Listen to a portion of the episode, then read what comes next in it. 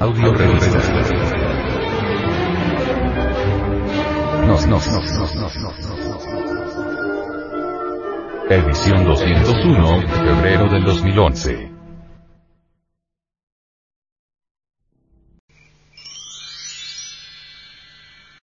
Audio revista. Nos, nos. Edición 201, febrero del 2011. La conquista del espacio. Luchamos por la conquista del espacio, y esto lo estamos haciendo sinceramente. Nuestros científicos vuelan, en alas de sus proyectos, hacia un futuro en que el hombre ha de conquistar definitivamente a otros mundos. Empero no debemos, en manera alguna, dejarnos fascinar por tanta fenomenología. Conviene que con carácter propio nos investiguemos a sí mismos, y evitaremos probablemente muchos desengaños. Se ha hablado mucho en esta época, y eso lo saben ustedes, sobre la cuestión esa de naves cósmicas provenientes de otros mundos. Hay una especie de antinomia, de antítesis muy interesante, entre cohetes disparados por tirios y troyanos a la Luna, o a Venus, y naves cósmicas provenientes de otros mundos. Existe cierto escepticismo que a nada conduce. Hay, pues, inquietudes de una y otra parte. Conceptos antagónicos, opiniones encontradas. Todo esto vale la pena reflexionarlo. Cuando nosotros oímos hablar de platillos voladores, o ponemos atención, o sonreímos un poco escépticos, pero hay algo de realidad en todo eso. A mí no me parece, en modo alguno, que nuestro planeta Tierra sea el único planeta habitado. Cuando uno estudia la panspermia de Arrhenius, descubre con asombro místico que los gérmenes de la vida provienen de otros mundos. Resulta interesante Arrhenius con sus teorías. Obviamente, desde el polvo lumínico de las estrellas, nuestro mismísimo planeta Tierra es un mundo habitado, un mundo que gira alrededor del Sol, un planeta como cualquier otro del espacio infinito. La ley de las analogías filosóficas nos invita a pensar que si nuestro mundo Tierra está habitado, deben haber en el espacio infinito otros mundos también habitados. No creería yo jamás que los gérmenes de la vida universal fuesen patrimonio exclusivo del planeta Tierra. Me parece que el exclusivismo en este sentido, resulta regresivo, reaccionario, retardatario. Los invito a pensar, que si estamos luchando por conquistar el espacio, es posible que en otros mundos exista también esa misma lucha. No descartaría jamás la idea de la posibilidad de gentes extraterrestres, habitantes de otras esferas, que ya hubiesen conquistado el espacio. Creer que somos los únicos en un espacio tan grandioso, compuesto por millares y millares de mundos, resulta demasiado reaccionario y exclusivista. Recuerden ustedes que en la época de Colón, muchos fueron los que se rieron de aquel sabio, de aquel gran navegante, cuando se lanzó, como decían en aquella época, a través del océano, más allá del cabo Finisterre. Entonces, en la época de Colón, se creía que la Tierra era plana, cuadrada, nadie en Europa aceptaba la posibilidad de vida más allá del cabo Finisterre, que significa fin de la Tierra. Parece que a veces nosotros pensamos con mente medieval, cuando negamos la posibilidad de vida consciente, inteligente, en otros mundos. Indubitablemente pensamos con criterio anticuado, antirevolucionario, medieval. Admitamos la posibilidad de vida en otros mundos, las naves cósmicas son una realidad. Gentes hay en otros mundos habitados, más cultas que nosotros, que ya conquistaron el espacio, y de eso puedo darles a ustedes testimonio fehaciente. Si me basara en meras elucubraciones intelectuales, realmente no tendría bases como para afirmar la tesis de los mundos habitados por gentes extraterrestres. Si me basara únicamente en puras concepciones intelectivas de la lógica formal o dialéctica razonativa, para enfatizar la idea de la posibilidad de existencia de los extraterrestres, no pasaría de ser un teórico más pero en verdad me consta la existencia de los extraterrestres, los conozco personalmente, en carne y hueso, y por eso no tengo inconveniente alguno en dar testimonio. Si ustedes creen, está bien. Si aceptan, maravilloso. Si rechazan, es cuestión de ustedes. En todo caso, daré un testimonio. Samael Aumeor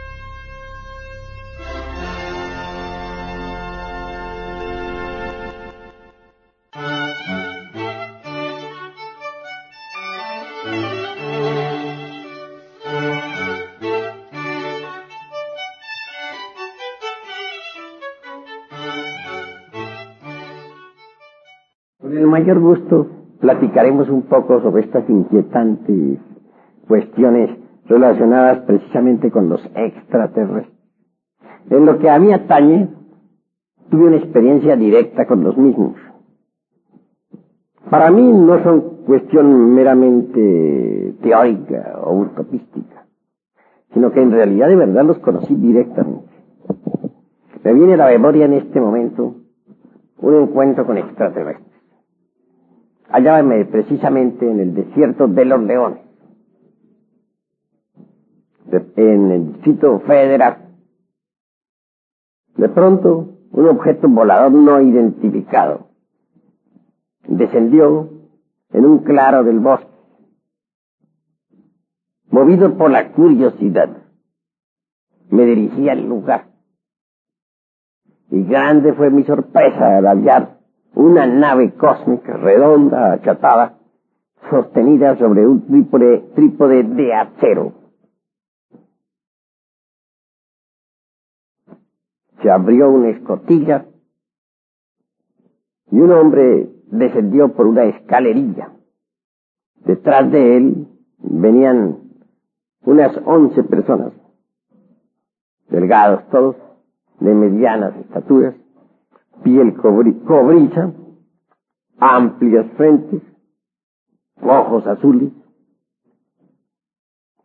fisonomía noble, etc. Me acerqué al que consideré capitán de la nave, el hombre que descendió adelante. Le saludé, y grande fue mi asombro cuando él me contestó en perfecto español. Todo pensaba menos que los extraterrestres hablaran español.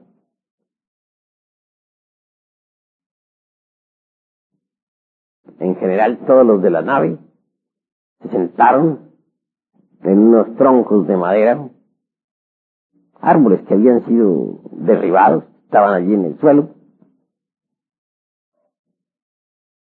Rogué al capitán diciéndole, soy escritor, me gustaría que usted me llevara a otro planeta del espacio. Preguntó, ¿a qué planeta? Dije, a Marte. Respuesta, eso está allí nomás. Otra, otra respuesta que fue para mí sorpresiva. Aquí nomás, me dije a mí mismo. Y lo dijo con aquel hombre con tanta naturalidad como si se tratase de ir a la tienda de la esquina.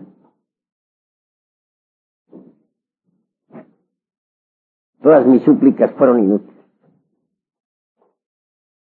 Me manifesté que desearía escribir algo sobre la vida en otros mundos, traer pruebas para convencer a los terrícolas.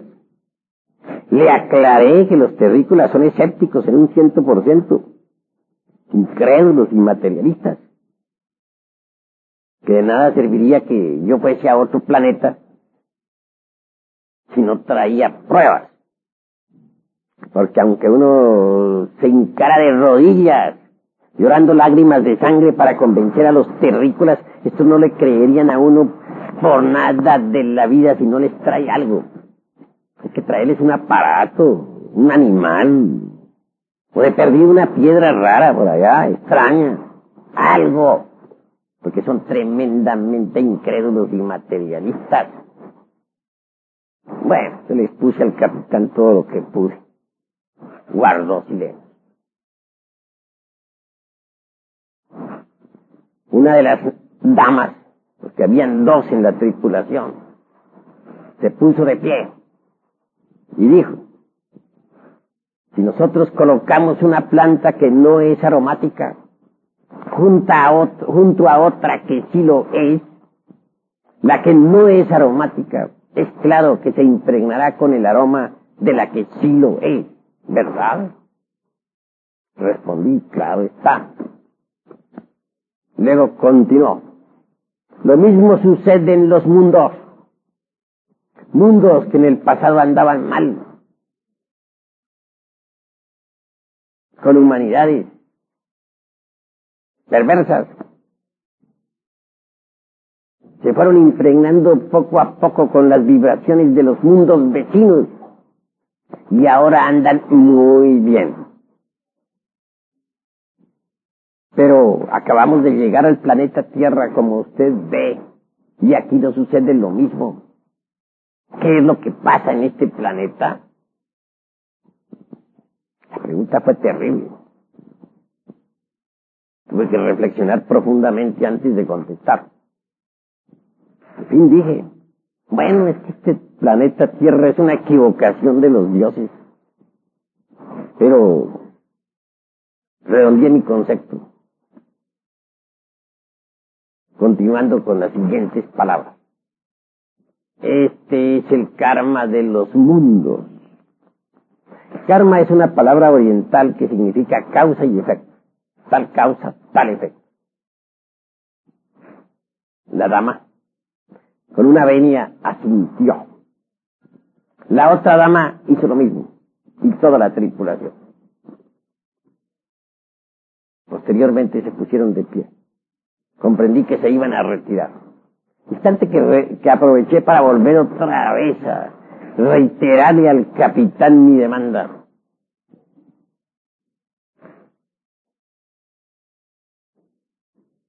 Aquel hombre, por último, dijo, en el camino iremos viendo.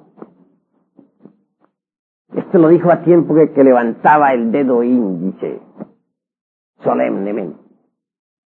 Comprendo lo que son aquellos hombres. Hablan poco y dicen mucho. La palabra es oro para ellos y nunca fallan a sus palabras. Me alegró aquellas, aquellas palabras. Estrechamos la mano y toda la tripulación regresó al interior de su nave. Me retiré a prudente distancia, considerando que la radiación podría acabar conmigo Pude ver precisa desde lejos el instante en que aquella nave giraba sobre su eje, se elevaba hasta perderse en el infinito. Esto me sucedió.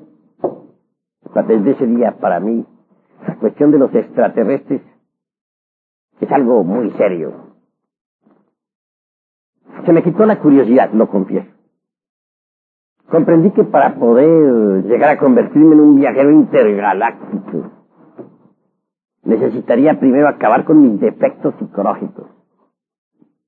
Sé que en tanto no sea yo un hombre lo suficientemente digno como para poder ingresar a esa tripulación, no haré más que suspirar. Estoy dedicado ahora precisamente a corregir mis defectos, a fin de un día lograr ingresar en esa nave. Creo que algún día volverá ese capitán por mí, que cumplirá sus palabras. Pienso que eso se trata de viajeros intergalácticos. Así lo he intuido. No hay duda de que aquella nave que descendió en el bosque habría salido de alguna, del vientre de alguna nave nodriza que quedara en órbita. En el Ecuador acaeció algo histórico con mayor suerte que la mía. Cierto individuo XX estaba afiliado a una escuela oriental muy de mañana, fue visitado por algunos extraterrestres. Se le llevó en una nave hasta Ganímedes. Se le mostró la poderosa civilización allí existente. Se le propuso se quedase a vivir en Ganímedes. Se trata de un satélite, entre paréntesis, que gira alrededor del planeta Júpiter. Júpiter tiene 12 lunas. Aquel individuo fue traído de regreso a la Tierra, pues así lo rogó él, para entregar sus bienes materiales, su automóvil, su casa y propiedades en general, a su hermano. Fue traído y entregó a su hermano formalmente su automóvil, su casa y su dinero y todo. Invitó a su hermano y cuñada a una cena de despedida. Manifestó que se trataba de un viaje. Claro, se abstuvo de, decir hacia dónde era tal viaje. Y hallábanse en plena cena cuando la nave aterrizó en el jardín de su casa, un enorme jardín. Ah, ya entendemos, dijeron sus familiares, de qué se trata. Dijo, sí, vienen por mí. Pero no he sido llevado a la, no voy a ser llevado a la fuerza, me voy con mi gusto. Subió a la nave y se fue. Para Ganímedes. Ganímedes existe una poderosa civilización. Bueno, lo interesante es que dejó a su hermano una caja aparato mecánico, algo mejor que un aparato de televisión o de radio, que le permitía, mediante la concentración del pensamiento, ponerse en contacto con Ganímedes y con los habitantes de Ganímedes. De manera que las comunicaciones continuaron y su hermano se preparó también psicológicamente para ser un día llevado a Ganímedes. No está de más decirles, decirles que él también fue llevado a Ganímedes. Hay una poderosa civilización en Ganímedes. Pienso que el, planeta Tierra no puede ser el único que esté habitado. Sería absurdo suponer que entre tantos millones y billones y trillones de mundos que pueblan el espacio infinito, solamente este planeta Tierra, este grano de arena en el espacio, va a tener la exclusiva de poseer vida. Pensar así es pensar con mente medieval. Esto es similar a aquellos que en la Edad Media suponían que la Tierra era plana, cuadrada, que no se movía. Recordemos nosotros que Galileo se atrevió a decir que era redonda y que se movía. Lo iban a quemar vivo en la Inquisición. Tuvo que jurar poniendo la mano derecha sobre la Biblia. Me dijeron, jura usted que la Tierra no es redonda y que no se mueve. Él juró, dijo, Pursemut, dijo, lo juro, Pursemut se mueve. Lo juro, pero se mueve, se mueve. Así también pensar hoy en día nosotros que habitantes solamente hay en la Tierra y que es el único mundo que tiene vida es pensar con mente medieval, al estilo inquisitorial no es eso inteligente. Nosotros debemos ser revolucionarios en el pensar.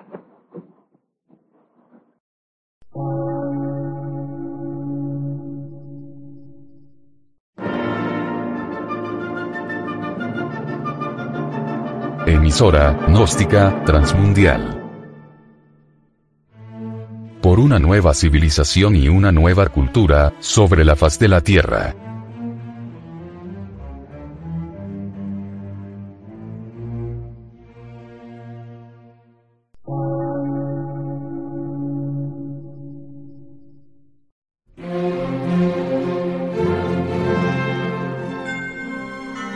Medio de radiodifusión, científico, artístico, místico y filosófico, de la Asociación Colombiana de Centros de Estudios Gnósticos, Antropológicos, Psicológicos y Culturales, A.C.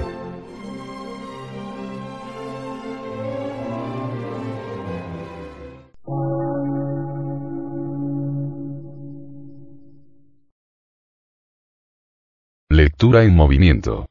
Difusión sin fronteras.